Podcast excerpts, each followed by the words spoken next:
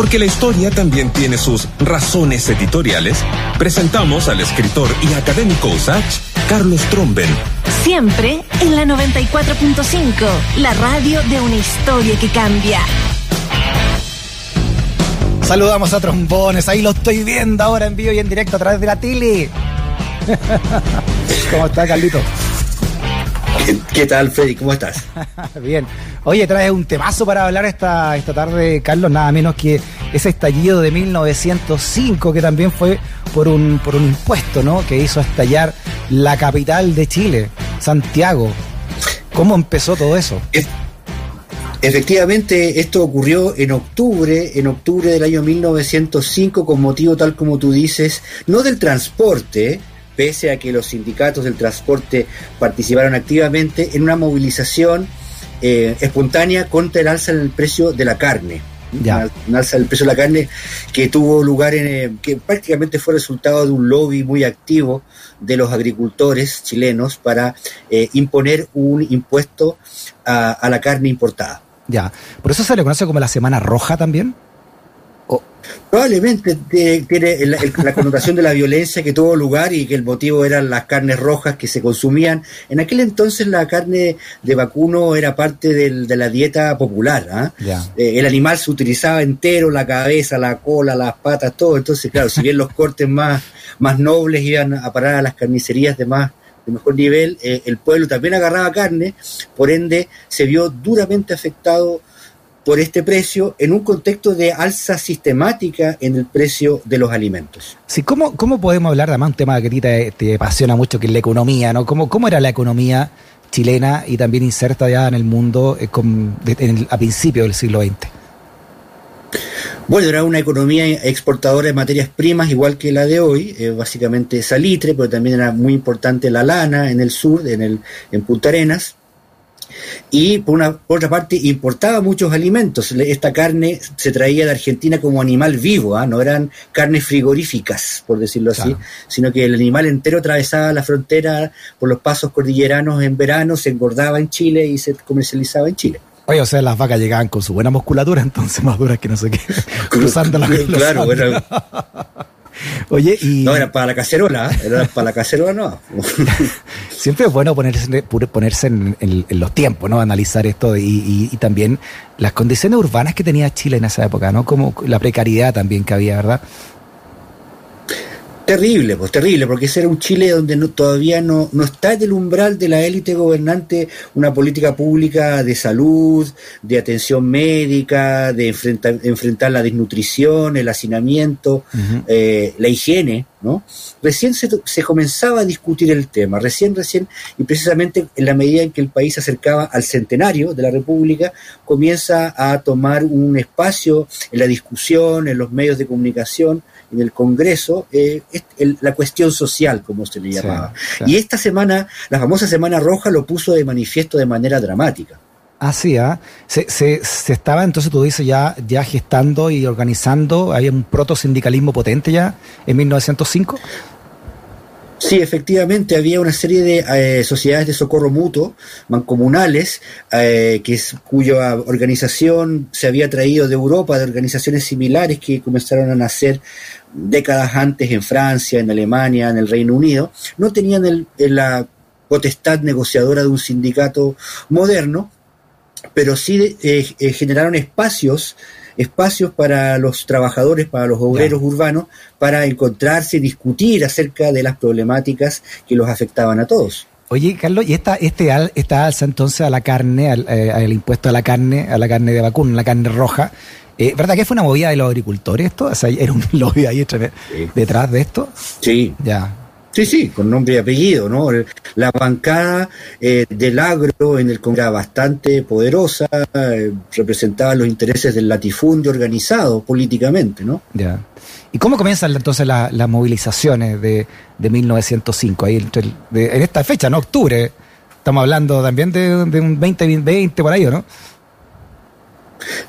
Por dos días de diferencia con el 18O de, de este siglo, eh, de esta, de este, ah, el 20 comenzaron las primeras eh, em, em, señales de malestar.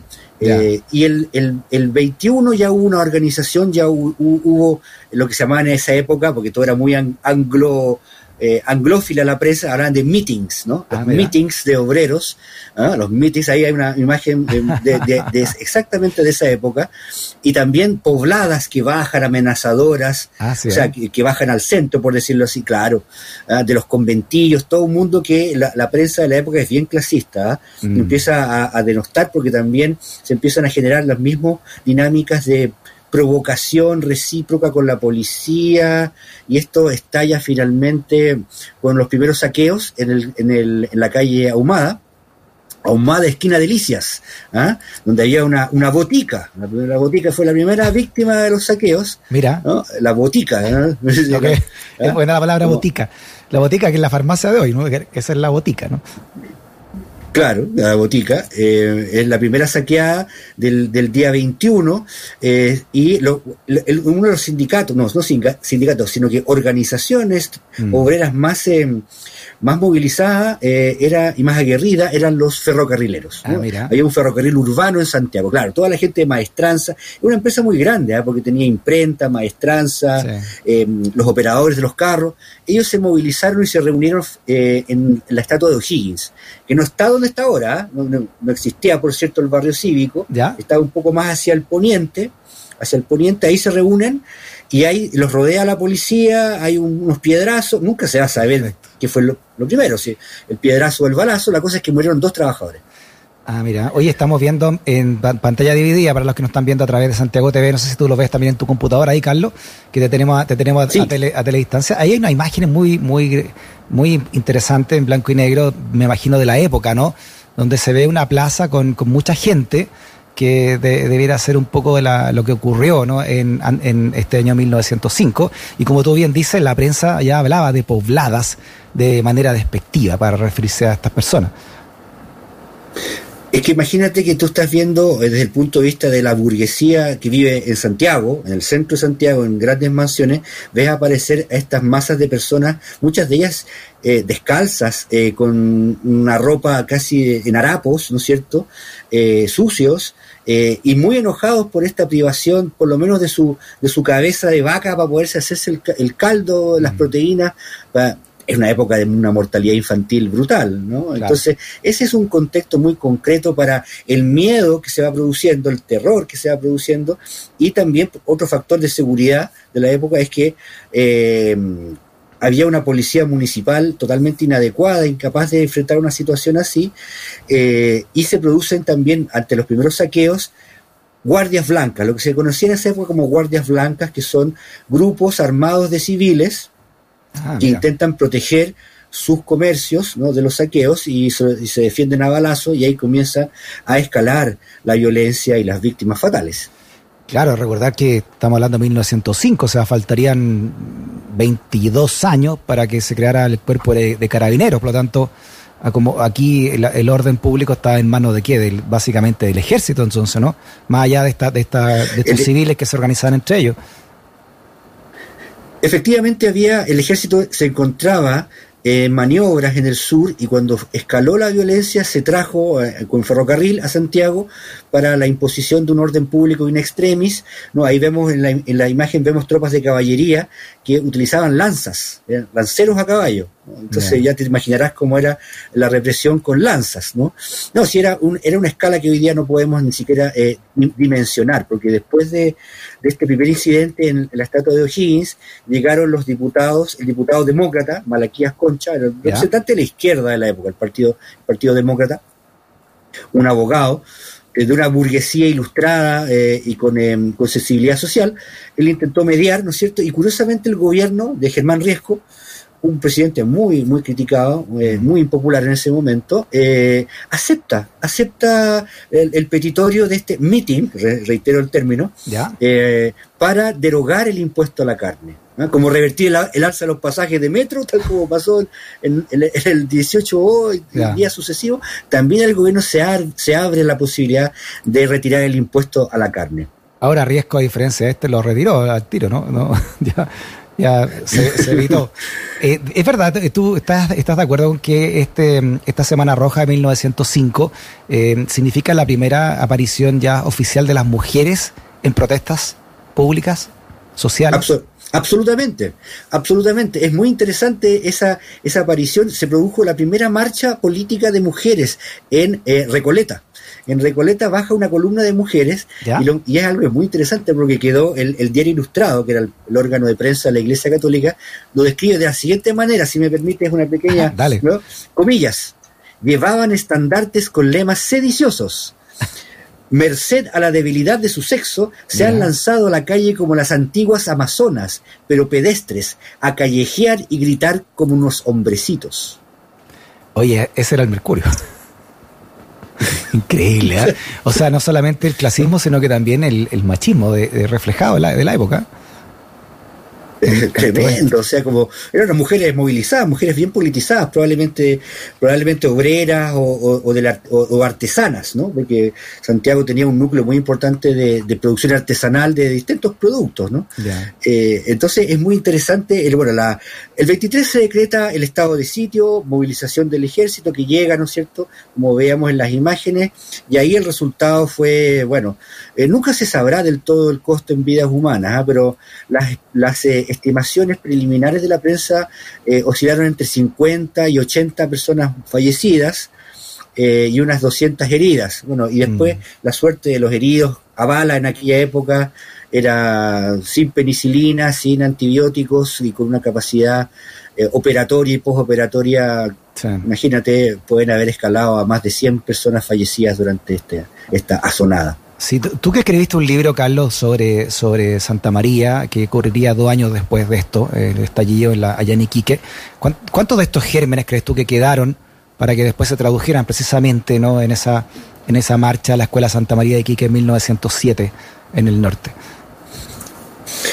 Bueno, ese es el tema de fondo, Freddy, porque después de esta, de esta, de este episodio, eh, esta, esta semana roja de Santiago, había ocurrido eh, un par de años antes en Valparaíso, se produjeron otros incidentes eh, en zonas industrializadas o, protoindustriales del país, como por ejemplo en Antofagasta en 1906, en Plaza Colón en febrero, y, la huelga, la gran huelga de Iquique que comenzó en abril del 7 eh, en el Iquique urbano. También los, los trabajadores del, ferrocarril urbano de Iquique. Mm no hubo ningún cambio político, no, no se modificó en lo absoluto las relaciones de poder en torno al, a, los, eh, al Estado. ¿no? Eso se dio tal cual. La participación de trabajadores en ninguna instancia de negociación con los empleadores, eso no ocurrió. No se modificó la legislación, no había, no se promulgaron leyes sociales. Tendría que pasar más de, a ver, hasta los años 20 hasta el 24, calcula tú, estamos hablando del 5, 15, eh, más de 20 años, casi 18 años para que eh, la crisis social llegase a un punto de no retorno. Tuvieron que morir muchos más trabajadores mm. y personas eh, transeúntes, personas comunes y corrientes en la violencia social para que recién ahí la, lo que se llamaba la oligarquía o la clase dominante o, los partidos políticos y los propios militares impulsaran leyes que facilitasen una negociación, una integración del mundo del trabajo en las decisiones. Entonces, ¿por qué se repitió después Santa María? Porque no hubo ni un cambio. Mm. Bueno, y, ese estado, y ese estado de cosas eh, que tú recuerdas muy bien, eh, ahí estamos viendo más imágenes ¿no? de estas concentraciones a principios del siglo XX, para los que nos están viendo a través de Santiago TV, em, escalarían y escalarían hasta encontrar nuestro primer centenario en una crisis política profunda total, que tienen que ir a buscar a Barros Luco, ¿no? prácticamente una persona ya muy mayor, para como una especie de también de, de, símbolo de unidad, ¿o no? Dentro de toda esta crisis. Claro, porque eh, también existía una crisis política permanente a través del politiqueo mezquino, eh, la rotativa ministerial, eh, las políticas públicas totalmente mm, desfasadas respecto a la realidad, ¿no? Vendrían nuevos episodios de, de, violencia ya incluso en los años 20, también en el mundo salitrero, eh, en las minas del carbón. Eh, entonces esta conflictividad no amainaría, todo lo contrario, iría en aumento hasta que, hasta que en los años 20 ya, ya eh, se, se introduce cambios legislativos relevantes. Pero imagínate, o sea, la resistencia, la resistencia a, a, darle participación a esas miles de personas que vemos en esta imagen tan potente de sí. las calles de Iquique. Esa es la calle Baquedano de Iquique, la, la avenida principal del antiguo Iquique, ¿no? eh, copada Mira. de bote en bote, como se dice popularmente, por trabajadores del salitre que descendieron de la Pampa. Y todos con su sombrero, ¿eh? en, en muy su sombrero, pues. es, bonita, es bonita la imagen de, lo histórico también, ¿eh? este un gran testimonio que estamos viendo a través de Santiago TV. Sí. A veces para encontrar soluciones del presente basta con basta con conocer bien nuestro pasado, eh, Carlos, por eso es que es tan interesante siempre hablar contigo, ¿no?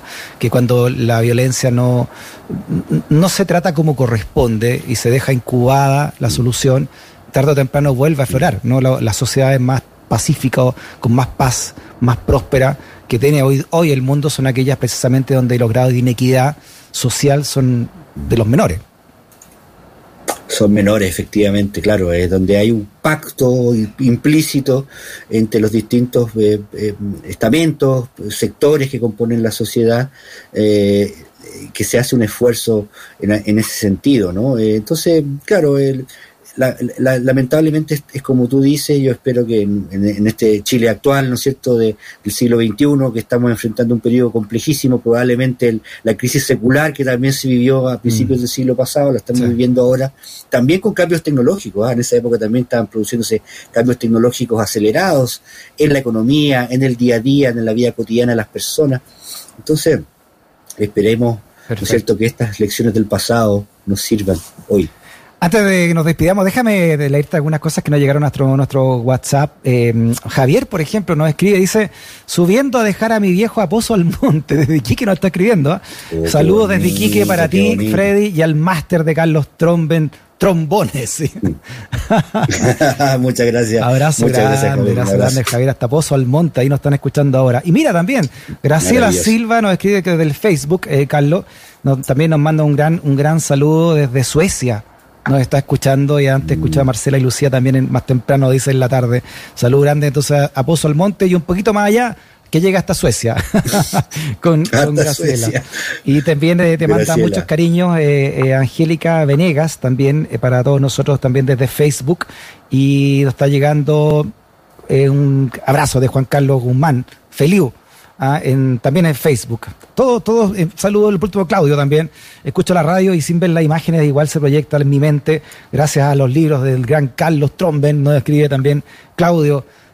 Cariños para decirte hasta la próxima semana acá, trombones. Es que nos sigamos viendo, Chao, al menos de esta mucho. manera. Cuando se arme de ganas, Carlos, nos esperamos acá en el estudio. ¿eh? Vamos. Dale, que esté muy bien. Chao.